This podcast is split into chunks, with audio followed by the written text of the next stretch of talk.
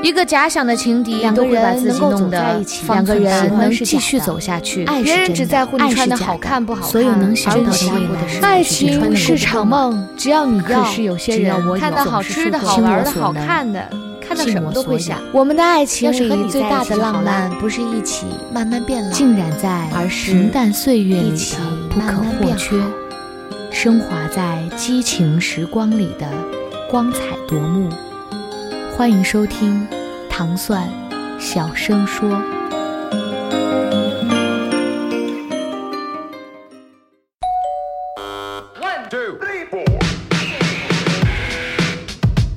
各位听众，大家好，我是五三五五。今天我们的节目要带大家寻找民国时期的坏蛋，结果。带大家穿越时空，回到孤岛时期光怪陆离的上海滩，结识一群形形色色的民国广播人。通过这群广播人，我们撞见了红尘中的一代高僧李叔同，或说出世的红衣法师。大家好，我是话剧导演田庆新，请关注我编剧导演的话剧最新作品《聆听红衣》。独立播客第一次跨界话剧，走进剧场看坏蛋调频，打开耳朵听大师声音。田沁鑫全新话剧《聆听红衣》，十月十九到二十三号上海美琪大戏院，十月二十七到二十九号杭州大剧院，明年一月四号到八号北京保利剧院，我们不听不散。哦，对了，里边有我。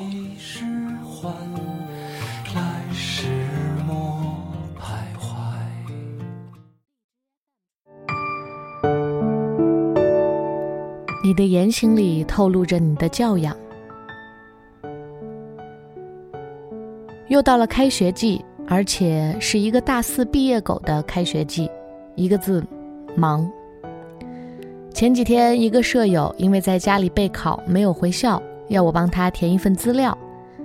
作为一个不会拒绝别人的老好人，我自然就答应了。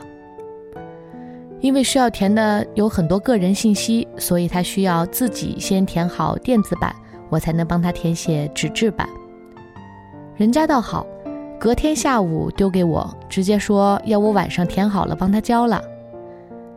姐姐，你能不能考虑一下我的感受？晚上我下班回来都快八点了，可不可以让我喘口气？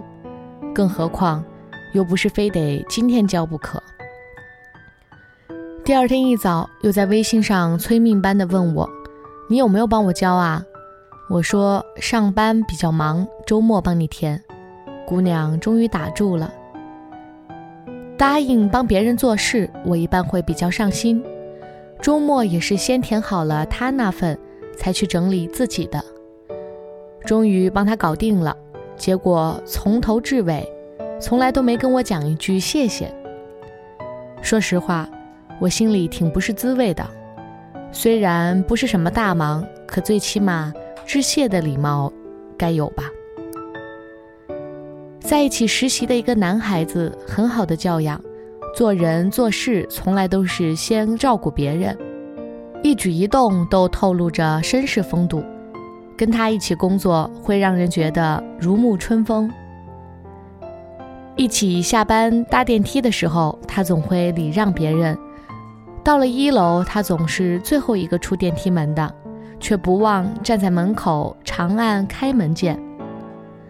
午饭一起叫外卖的时候，他总是主动第一个跳出来付钱，然后会把我的那份连餐具一起递过来。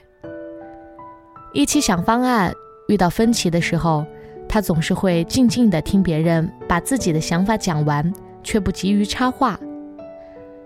细节往往最容易暴露一切，比如从一个人的衣着可以看出他的穿衣品味，从一个人的谈吐可以看出他的学识，从一个人的举止可以看出他的修养。